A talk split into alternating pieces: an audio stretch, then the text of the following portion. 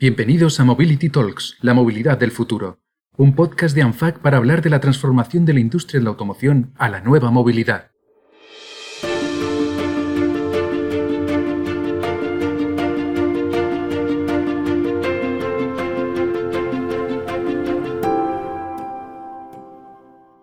¿Quién no tiene todos los días en su casa un mensajero esperando para entregar un paquete? En una sociedad cada vez más globalizada, el comercio por Internet se ha multiplicado y ha eh, expandido repartos y desplazamientos como los que ahora conocemos como última milla, que es ese último trayecto que realizan los envíos desde los centros logísticos a los centros urbanos o a nuestras propias casas. Tomar conciencia colectiva de esos, de esos trayectos y analizar las alternativas al transporte ayudarán a reducir eh, la presión medioambiental que sufren algunas ciudades y a optimizar este reparto que es ahora mismo fundamental para nuestro estilo de vida. Para hablar hoy sobre logística, distribución y todos estos retos medioambientales y sociales que supone el transporte de mercancías, sobre todo en los centros urbanos, contamos con Ramón García, director general del Centro Español de Logística y del CITET, Centro de Innovación para la Logística y el Transporte por Carretera, y con José Carlos Espeso, responsable de movilidad de AECO, la Asociación de Fabricantes y Distribuidores. Yo soy Noemí Navas, directora de comunicación de ANFAC, y os doy la bienvenida y las gracias a ambos por acompañarnos en un nuevo podcast de ANFAC. ¿Qué tal estáis? Muy bien, eh, muchas gracias Noemi por la invitación y un placer eh, compartir mesa con, contigo y con José Carlos, que yo creo que es un tema de mucha actualidad y en el que vamos a poder, eh, sobre todo para los que nos están escuchando, darles a conocer mucho de lo que hay detrás de lo que ven en el día a día. De igual modo, agradeceros, Noemi, la invitación y, lo dicho, un placer también mantener este espacio y este periodo con Ramón. Para poner a nuestros oyentes en contexto, os voy a hacer una pequeña preguntita de examen a cada uno. Eh, Ramón, explícanos brevemente qué es el transporte de última milla. Pues mira, el transporte de última milla es todo, es todo el transporte que llega eh, al, que tenemos que poner en marcha para llegar al punto de consumo o de uso de la mercancía. Detrás de ese transporte de última milla hay muchos agentes implicados, porque al final, bueno, pues eh, especialmente en las ciudades, pues llegan suministros de todo tipo. Antes tú comentabas el e-commerce, pero en la ciudad pues pasan muchas cosas, ¿no? Y nos encontramos con el, todo el tema de bares y restaurantes, con farmacias, con eh, grandes almacenes, supermercados, talleres, eh, toda la mensajería que llega a oficinas y así un sinfín de mercancías que todos los días tienen que fluir para que la economía funcione, ¿no? Y el transporte de última milla es aquel pues que nos permite que esto suceda. Eh, José Carlos, tú que tienes este pulso de, las, de, las, empresas grandes y pequeñas que se dedican mucho a esta distribución, ¿a qué negocios implica este transporte de última milla? Bueno, pues al final los negocios son los sectores que estamos, eh, que se están repartiendo esta última milla. O sea, tienes un sector como puede ser eh, de hostería, de bares y restaurantes, tienes un sector de alimentación, de, de distribuidores, tienda tradicional, tienes sectores de farmacia, tienes sectores de ferretería, tienes eh, sectores de textil, de bienes tecnológicos. O sea, en, definitiva, y como bien apuntó anteriormente Ramón, hay muchísimos sectores donde se reparte esa distribución urbana de mercancías. O sea, es decir, donde se gestiona, donde se, donde viaja un paquete de un lugar punto A a un punto B dentro de una ciudad, eso es el, transporte de mercancías. Indistintamente quién sea el receptor. O sea, puede ser cualquiera de estos, eh, de estos negocios, de estos sectores, o bien un cliente final en su domicilio. Eh, esto eh, conlleva un ecosistema donde el reparto bien pueda ser a través de un reparto propio que puede tener este fabricante o este distribuidor o a través de esa subcontratación del servicio a través de un operador logístico eh, o de un autónomo o de una paquetería. O sea, al final eh, hay mucho ecosistema, hay muchos eslabones dentro de esta cadena de distribución última milla y hay muchas empresas y muchas pymes y muchos autónomos.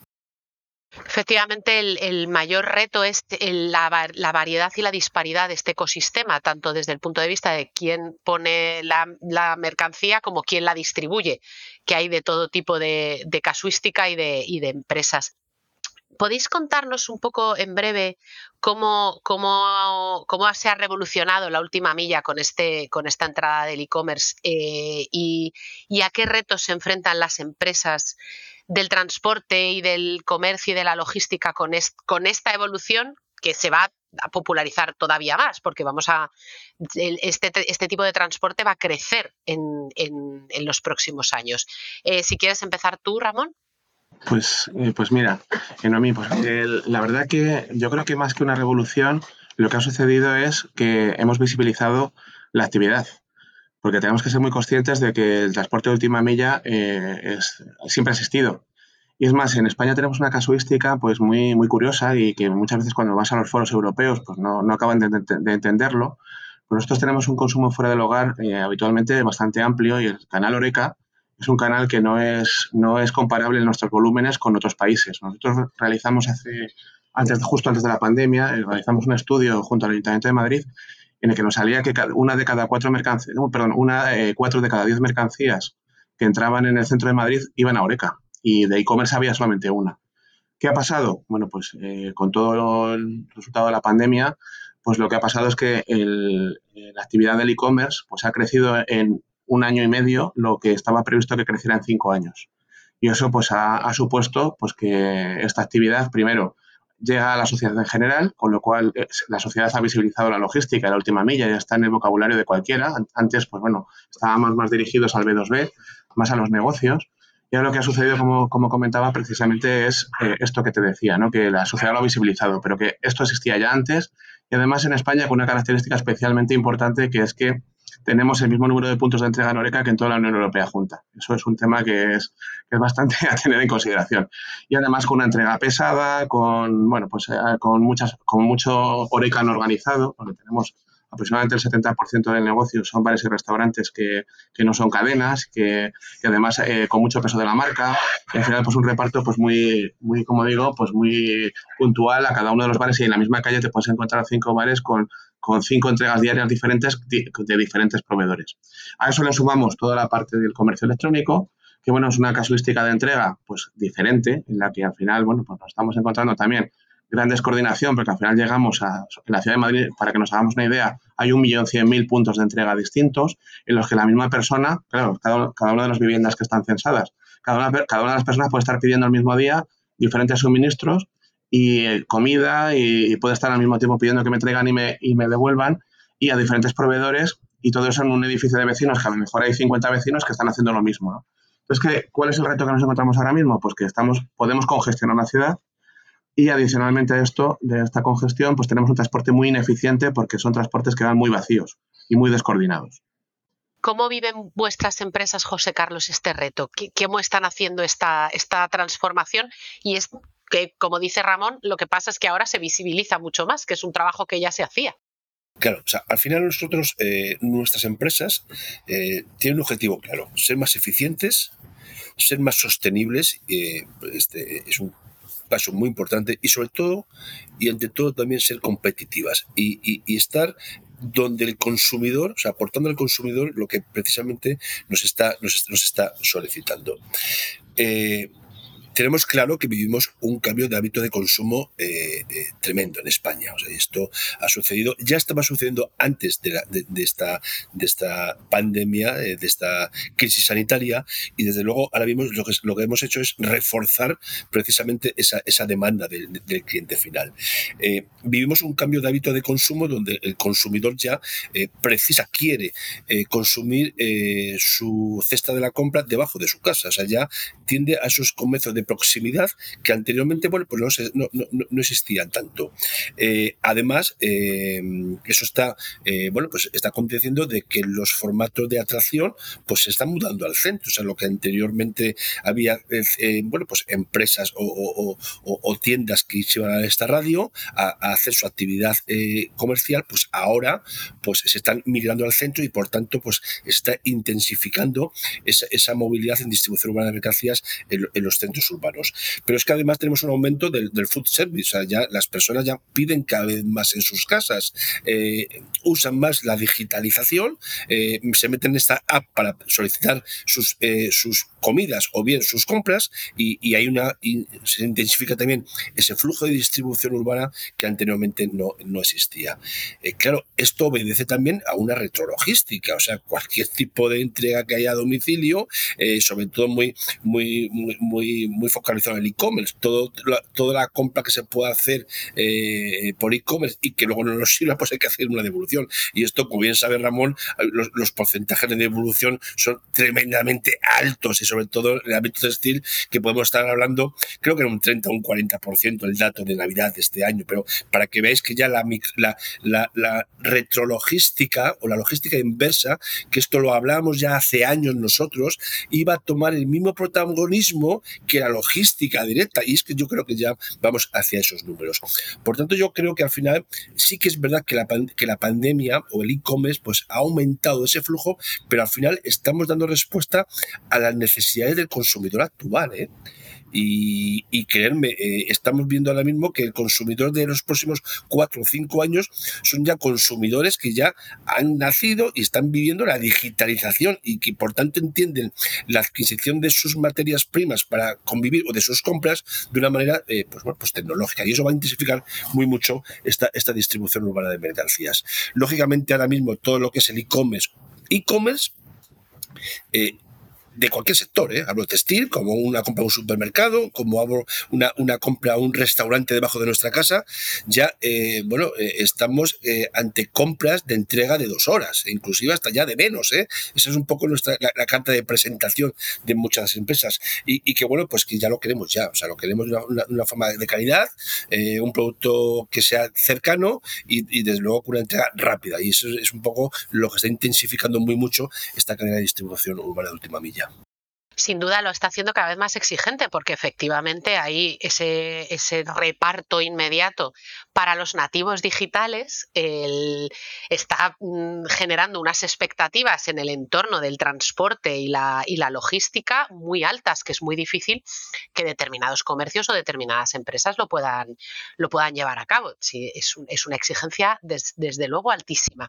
Pero la descarbonización también está siendo un reto y una exigencia para este, para este transporte para los fabricantes, bueno, el, el, objetivo de descarbonización del parque en 2050, las zonas de bajas emisiones en las ciudades, pues para, para vosotros y para vuestras empresas eh, son especialmente, especialmente relevantes. Entonces, eh, ¿Cómo, ¿Cómo se están adaptando estas empresas a esta nueva, esta nueva realidad? Y, José Carlos, quería empezar contigo porque quería que me comentaras eh, estas dificultades que se están encontrando las empresas a la hora de adecuar sus flotas a esta, a esta transformación. ¿Cómo, ¿Cómo lo estáis viviendo? Bueno, yo creo que primero voy a destacar un dato importante de hoy, de hoy. Eh, hoy es. Actualidad. Eh, sí, bueno, de, de, actualidad. Hoy prácticamente todas las empresas, además lo tenía que apuntado porque además es una noticia que hemos, que hemos sacado hoy desde COC. Eh, bueno, es, hoy es el Día Mundial de la Reducción de las Emisiones, como, como, como sabéis, hoy día 28. Y, y, hoy hemos lanzado una nota de prensa como que el 81% ya de las empresas de gran consumo pues ya cuentan con eh, planes estratégicos de sostenibilidad donde tanto el uso de la energía alternativa, la optimización de los procesos logísticos y la renovación de las flotas son bueno, por las partidas donde más están trabajando estas empresas para reducir ese impacto medioambiental. Eh, ¿Cómo lo estamos viviendo? Eh, ¿O cuáles son las, los problemas? Hombre, nosotros, fíjate, nosotros eh, realizamos un estudio también el año pasado sobre la renovación de la flota de los, de, de los vehículos, cuáles son los pros y los contras que se encuentran los fabricantes y los distribuidores. Insisto, ¿eh? fabricantes y distribuidores donde mayoritariamente, y según nuestro estudio, el 85% subcontrata el transporte. O sea que estamos hablando que mayoritariamente son pymes y autónomos los que realmente tienen esa furgoneta, los responsables, los dueños de sus furgonetas. Y claro, ahí viene el primer bueno, pues el primer eh, problema que nos vemos que se pueden encontrar las empresas, que eh, las ayudas deben ir muy enfocadas a este autónomo y a esta pyme, más que quizá una empresa que el transporte realmente pues, no, es del todo suyo. Entonces, uno de los problemas que nos encontramos es precisamente esa renovación de la, de la flota que hemos visto, que bueno, que, que por temas eh, de precios, pues sí que puede ser un, un problema para que renueve este autónomo o esta pyme. Eh, también en este informe nos decían, eh, oye, el tipo de energía. Creo que hay ciertas bueno, ciertas dudas entre la energía eléctrica u otro tipo de energía. Parece que la energía eléctrica es la que se va a imponer, pero también es necesario que, bueno, que también sepamos qué otro tipo de energías alternativas puede haber de, de, vehículos en el transporte urbano de mercancía. Fijaos ahora mismo lo que está pasando con el gas natural. Pues quizás estas cosas pueden crear estas dudas para la renovación de las flotas. Pero sobre todo, el problema que tenemos es esto, que, que, mayoritariamente esta contratación es a pymes y autónomos y son los que realmente deben tener pues estas ayudas para esta renovación de la flota. Porque, insisto, si no hay un marco que vaya enfocado, enfocado a ellos, pues lógicamente va a ser, va a ser complejo. Eh, a nivel europeo eh, nos están apretando, o sea, a nivel de regulaciones, lo sabemos, tenemos un, un, pacto verde europeo, tenemos una ley de cambio climático, que luego a lo mejor si nos preguntas, pues hablaremos más en detalle sobre el impacto que, que tiene a las compañías, el plan integrado de energía y clima o la estrategia de descarbonización que tenemos a largo plazo en la Unión Europea. Todo esto nos va a afectar y esto es así, eh, pero aquí en España tenemos que tener muy, muy, muy, muy claro que los fabricantes y los distribuidores mayoritariamente vamos a ir muy, eh, bueno, muy, muy, muy, muy con el foco puesto en nuestras pymes y nuestros autónomos para ayudarles a esta descarbonización, a esta renovación de las flotas, pero que es importantísimo que eh, se les ayude directamente a ellos y que las ayudas vayan directamente a ellos. Ramón, en este sentido, ¿cuál, cómo, cuál es tu opinión? ¿Cómo lo veis? Pues yo creo, bueno, eh, José Carlos ha hecho una radiografía, yo creo que exhaustiva, concreta y exacta de la situación. Y, con lo cual, hay poco más que añadir. Y eh, en lo relativo a lo que tiene que ver con la descarbonización de las flotas. Pero yo, aquí mi punto de vista, o, lo que sí me gustaría que metiéramos en, entrar en el debate, es que esto es condición eh, necesaria, pero no suficiente. O sea, estamos abordando la problemática de la sostenibilidad desde una perspectiva del transporte, cuando la, solución hay que abordar desde la perspectiva de la logística. Es decir, al final el, problema no solamente es el impacto ambiental, sino también la congestión. Entonces, estamos en un modelo en el que ahora mismo eh, pasan muchas cosas a lo largo del día en las ciudades de manera completamente descontrolada y descoordinada. Y lo que, se, pues, lo que sucede es que hay muchos eh, movimientos que carecen de una planificación, en algún caso incluso individual, adecuada o alineada con la necesidad, con lo cual eh, ahí pues tenemos que trabajar mucho la parte de la concienciación de la sociedad en, el impacto de lo que estamos haciendo. Por otro lado, nos encontramos con una situación en la que bueno, pues hay montones de movimientos que no se corresponden eh, con demandas reales y adicionalmente a estos hay muchos movimientos que se hacen de manera muy ineficiente, con multitud de transportes que van muy medio vacíos. Entonces, al final, lo más sostenible es lo que no se hace. Entonces, luego, el que el vehículo sea eléctrico es fantástico, pero es mucho mejor hacer, eh, empezar a trabajar en, políticas en las cuales eh, nos pongamos a trabajar de manera colaborativa y minimicemos el número de movimientos que van hacia los diferentes puntos de destino, eh, colaborando, coordinando, compartiendo recursos y luego, adicionalmente a esto, concienciando a la sociedad de que, bueno, antes comentaba José Carlos que ahora queremos las cosas con una inmediatez, el hecho de que la juventud, bueno, pues hay datos ya dicen que el, prácticamente el 70% de las transacciones que hacen personas por debajo de, 35 años las hacen desde el móvil, es decir, lo que no está en el móvil no, no existe, pues esa misma acceso a, las transacciones pues eh, exige una inmediatez que a lo mejor no es tan necesaria, ¿no? Entonces yo creo que hay que trabajar en esas dos líneas desde la perspectiva de los diferentes agentes tenemos que ponernos a colaborar y ver cómo, cómo hacer todo esto, ¿no? Y que, con qué bases y con qué modelos de gobernanza y cómo planteamos todo esto y con qué estándares. Y desde la perspectiva de la sociedad, pues hombre, tenemos que pararnos a pensar, porque va todo muy deprisa, y nos tenemos que, tenemos que reflexionar si lo que estamos haciendo verdaderamente es, es necesario, ¿no? Porque al final el futuro o es sostenible o no hay futuro. O sea, eso tenemos que tenerlo todos claro y todos participamos de esto. ¿no? Y aquí el papel de la Administración es muy importante para liderar este cambio. Yo creo que hay mucho desconocimiento por parte de las diferentes administraciones, de las, diferentes eh, entidades que están regulando, que están dirigiendo este cambio hacia la sostenibilidad en cuanto a qué es lo que pasa realmente en las ciudades. El futuro, hablamos mucho de la Smart City y es complicado encontrar datos de, que nos ayuden a tomar decisiones eh, verdaderamente adecuadas con respecto a lo que se está haciendo y al final pues estamos yendo o se está yendo a políticas que van solamente hacia lo visible, cuando la logística es lo invisible, ¿no? Es lo que tiene que ver con la planificación, organización y gestión de todos estos procesos que nos ayuda, que nos lleven hacia un, a una respuesta a la necesidad más eficiente y sostenible, ¿no? Y eso es hacia lo que tenemos que ir. Con lo cual, centrarnos solamente en el transporte, pues bueno, es la punta del iceberg. Sin duda. Eh, acabas de abrir un, tema que me parece súper importante, que es la parte de la digitalización en cuanto a, la gestión de las flotas. Eh, solo quería, solo quería haceros una última pregunta al respecto de esta parte de electrificación y luego os preguntaré más sobre la digitalización porque me parece, efectivamente me parece clave toda la parte esta de planificación y de, y de cómo la tecnología nos puede ayudar a ser un poco más eficientes. También la concienciación, como decías, Ramón, de, los ciudadanos. Pero igual a veces a los ciudadanos nos cuesta más concienciar. Sobre todo cuando nos has dejado carta abierta, carta blanca para hacer lo que nos ha dado la gana, pues ahora volver para atrás pues es, bastante, es bastante complicado. Em, Solo una cosa última desde el punto de vista de los vehículos, eh, la tasa de penetración de los vehículos de cero emisiones es bastante baja en cuanto a, la parte de vehículos comerciales y mucho más en vehículos pesados. ¿Por qué creéis que esto es así? Si quieres, Ramón, continúa tú y luego le damos la palabra a José Carlos, que tiene un poco el sentir de cómo las empresas abordan esta compra de estos vehículos. Pues mira, eh, nosotros hemos trabajado eh, bastante este esta temática desde, desde CITES especialmente.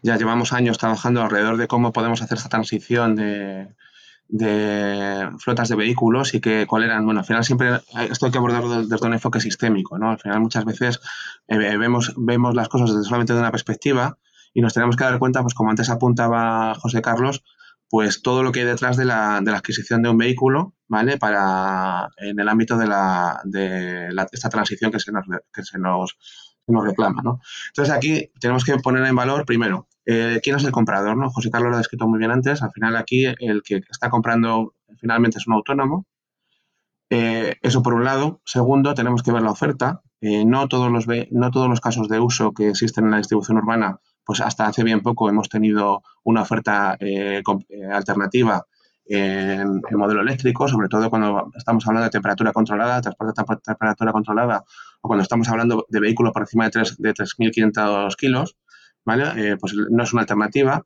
Y luego tenemos que ver, o, no lo era, y tenemos que ver toda la parte de las infraestructuras. Es decir, al final tenemos que pensar que, bueno, España es un, es un país en el cual pues, la mayor parte de, las personas vivimos en viviendas que no tienen garaje. Entonces, los autónomos cuando tienen que, eh, comprar esta furgoneta eh, eléctrica, pues el tema del punto de recarga es un problema. Entonces, tenemos que tratarlo todo de una perspectiva, como digo, sistémica, desde la perspectiva de producto, desde la perspectiva de infraestructuras, desde la perspectiva de quién está comprando. Y luego, adicionalmente a todo esto, pues también falta, nosotros lo que hemos identificado en muchos casos, es que al final te estás dirigiendo a un empresario eh, porque al final el que compra este vehículo es un empresario que no ha sabido o no, les hemos, no le hemos sabido trasladar o transmitir cómo tiene que hacer el, el CTO de su vehículo, porque al final es una inversión. Entonces, al final, este tipo de empresarios lo que están mirando solamente es el coste de adquisición y no están viendo pues, el coste total de la vida útil relacionado con el mantenimiento, el coste energético, eh, impuestos. Eh, una cosa muy importante que tiene que ver, ahora comentabais anteriormente, la zona de bajas emisiones, pues tenemos que hablar ya no solamente de una, del concepto de coste, sino del concepto de utilidad, como se llama en economía, porque al final este tipo de vehículos te ayudan o puedes acceder más horas o a darle un, un, uso más, más prolongado a, o, o, amortizarlo de una mejor manera que otro vehículo que está más restringido. Bueno, pues todo este tipo de cosas, bueno, nosotros hemos hecho muchos trabajos en el pasado para tratar de eh, cambiar esa manera de ver la adquisición del vehículo a los autónomos, pero digamos que hay que trabajarlo todo, ¿no? Hay que trabajar todo porque al final si no tenemos el escenario adecuado, el autónomo pues es muy reacio, al final vive de esto y necesita entregar los 25 paquetes que tiene que entregar las próximas cuatro horas de una manera que sepa que lo puede hacer, ¿no? Y esto es un poco pues en lo que desde CITES llevamos trabajando hace tiempo y, yo creo que es lo que en la línea de la que tenemos que trabajar para que si queremos que, esto eh, se ponga en marcha y siempre de una perspectiva, pues como digo, de, eh, abordando todo el ecosistema, todo lo que hay alrededor de que el vehículo sea una realidad sustitutiva a lo que tenemos actualmente. José Carlos, cuéntanos desde el sentir de las empresas. Hay una parte, hay una palabra eh, importante que ha dicho Ramón, eh, que yo respaldo, y es escenario. Yo creo que cuando hablamos de vehículos de energías alternativas, vehículos diferentes a un vehículo diésel, también tiene, se debe comportar dónde va, dónde se va a manejar este vehículo, este vehículo eléctrico. Porque entonces es cuando pueda tener todo el sentido del mundo. O sea, al final, lógicamente, un vehículo eléctrico está, está claro que nos, que nos puede aportar una reducción de emisiones, vehículo no, se contamina, lógicamente. Eh, pero bueno, que también es cierto de que eh, va a ocupar un espacio dentro de una ciudad. a lo mejor un vehículo eléctrico eh, eh, puede ser un buen, un buen buen elemento cuando puede estar ligado a una forma de distribución urbana diferente a la habitual que también se ha comentado anteriormente. O sea, creo que no solamente hay que ver desde el punto de vista de la renovación de las flotas o, de la mejora de la calidad del aire, la renovación de flotas a vehículos alternativos, sino también de buscar nuevos modelos de distribución urbana de mercancías, porque además tienen todo el sentido vehículos eléctricos. O sea, cuando por ejemplo hablamos de hub urbanos o micro hub urbanos, pues tiene todo sentido que desde este sitio, desde estas lanzaderas, puedan ir furgonetas pues, pequeñas de vehículos eléctricos. Más allá, comparto el escenario. O sea, eh, como hemos dicho anteriormente, eh, el 85% está subcontratado a pymes y autónomos. Y yo diría, más autónomos que pymes en muchos de los casos. Un autónomo es una persona que aquí en España puede tener una media de, no sé, eh, 45, 55 años, yo diría más los 50, 55 años, eh, con una o dos furgonetas en su poder, que trabaja por una empresa, una cargadora una, o una paquetera, que al final su inversión es la compra de su vehículo y que más allá lo que ve es que me cuesta 35.000 euros, que lo quiero eh, poner en, en, un crédito a 5 o 6 años, que tengo una cuota de 600 euros y que esto lo tengo que sacar adelante.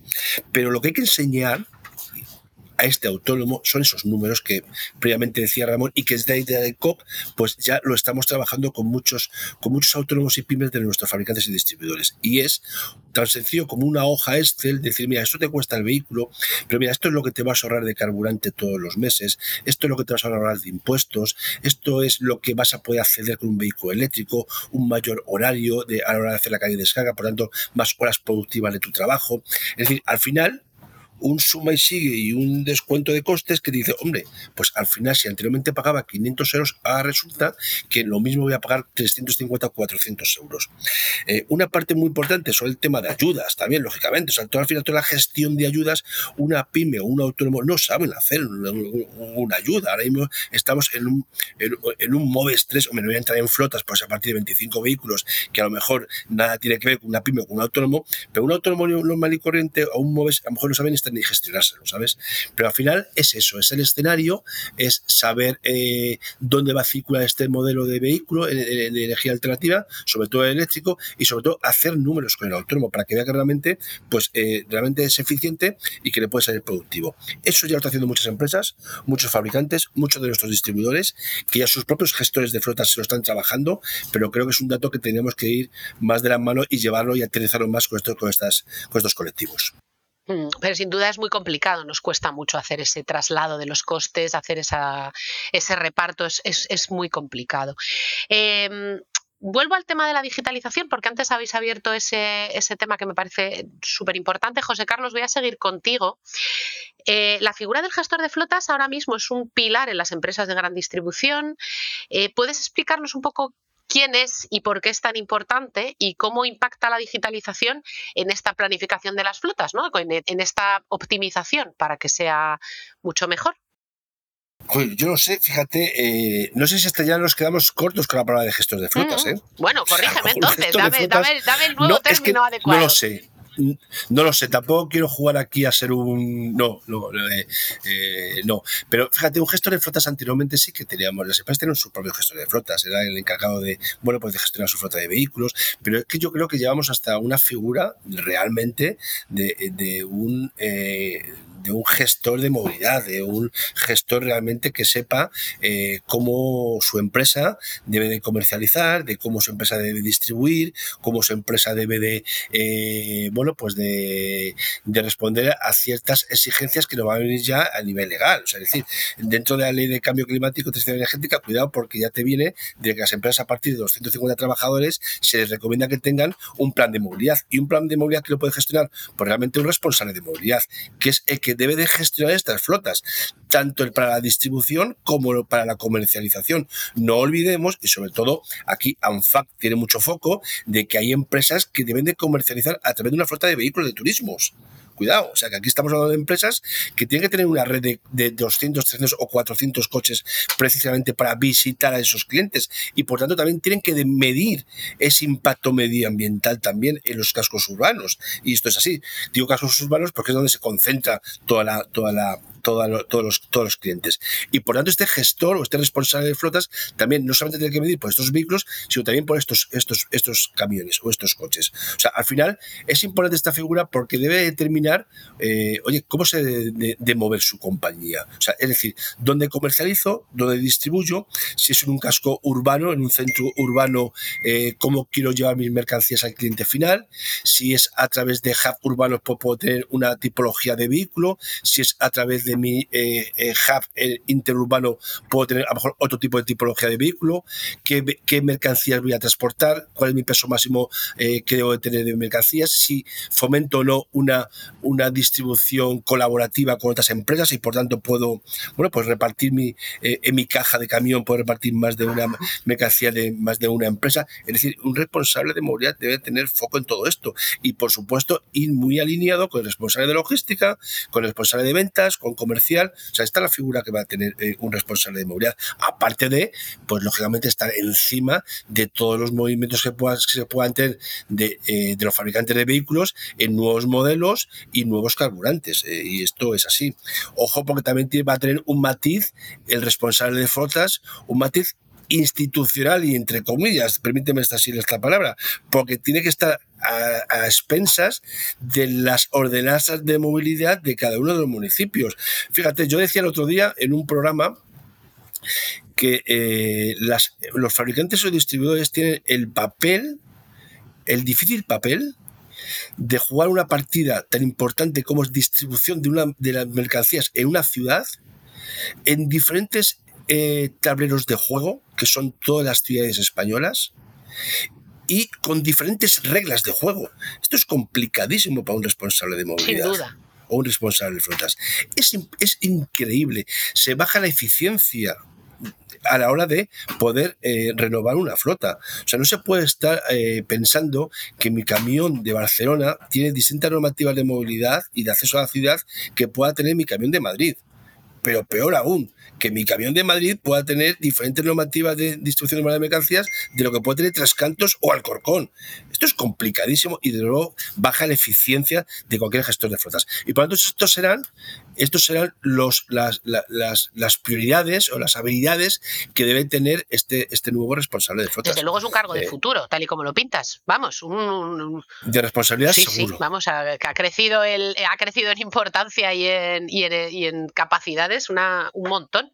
Eh, Ramón, eh, siguiendo con este tema, pero abundando un poco en lo que comentabas al principio, ¿Cómo crees que la implantación de nuevas soluciones tecnológicas en cuanto a puntos de entrega alternativos, en cuanto a optimización de recorridos, pueden ayudar a reducir la congestión, el impacto medioambiental de, estas, de, este, de este transporte que, como comentabas antes, eh, bueno, pues tiene estos, tiene estos defectos, digamos, ahora mismo de, planificación y que, bueno, que al final estos gestores que nos hablaba José Carlos tan, tan de futuro van a tener mucha responsabilidad en, esta, en este desarrollo.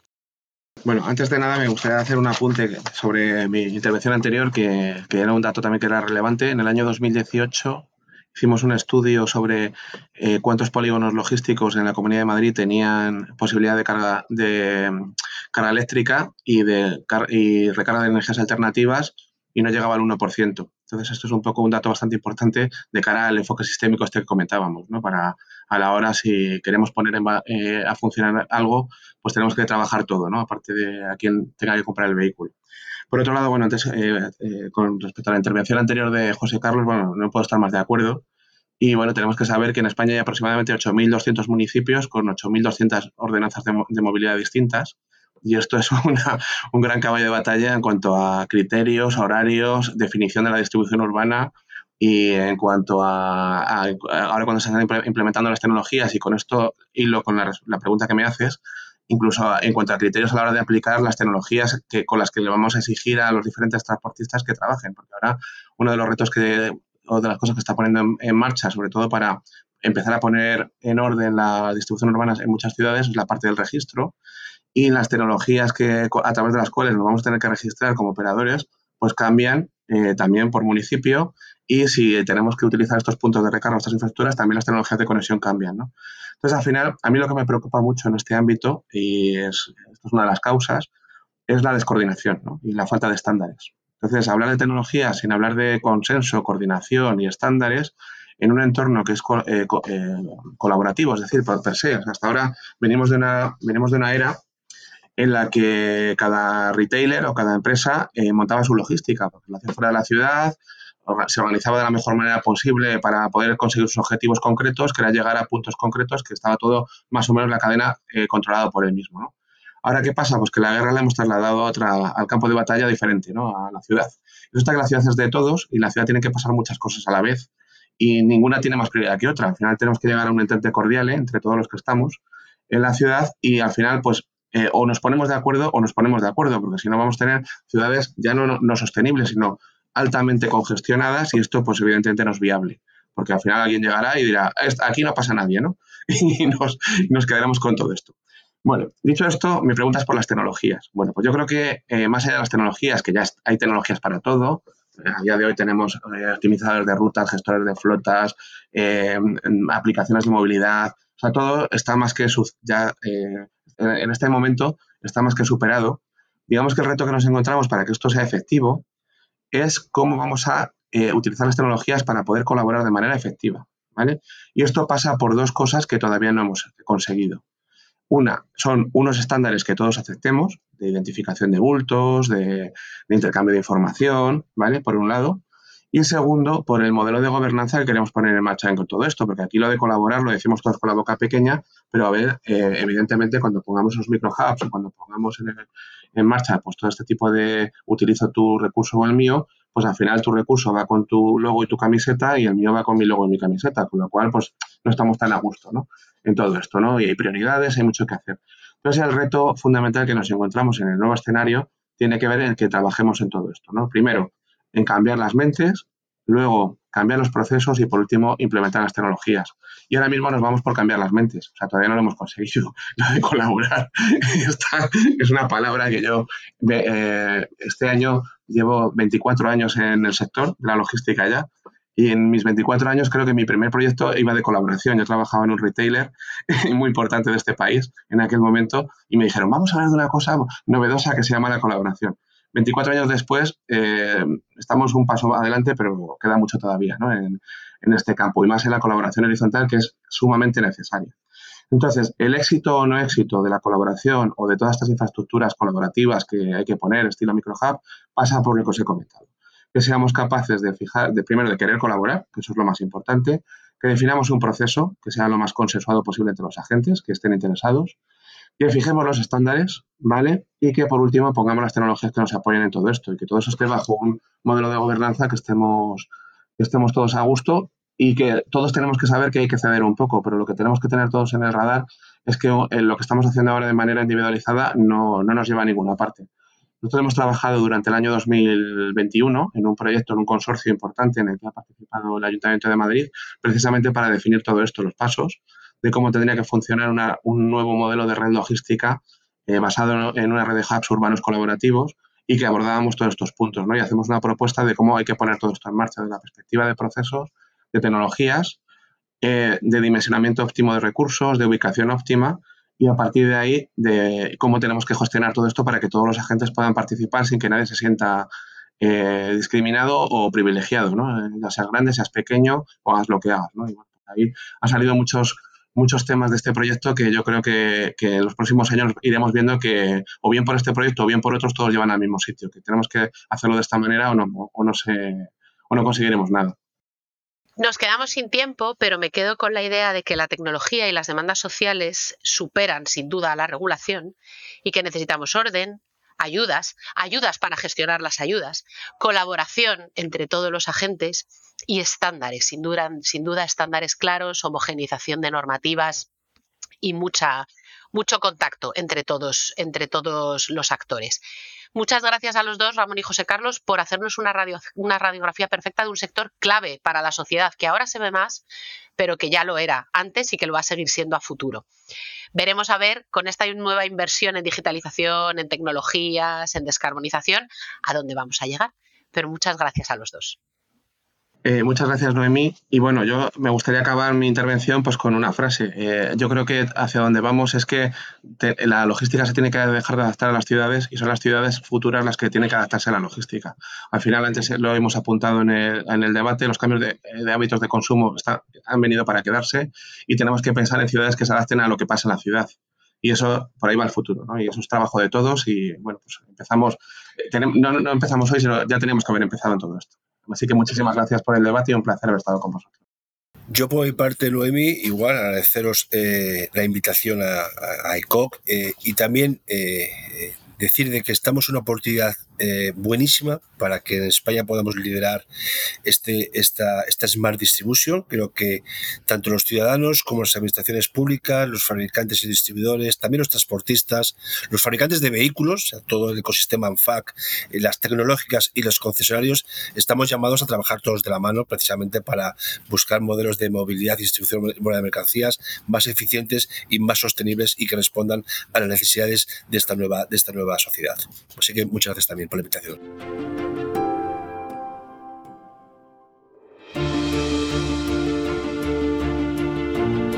Muchas gracias a los dos y a ustedes oyentes del podcast, muchas gracias una vez más por estar al otro lado. Les animo a seguir conectados con nuestros Mobility Talks porque ya saben que esto solo acaba de empezar, la revolución de la movilidad abarca a muchísimos sectores y estaremos aquí para contarlo.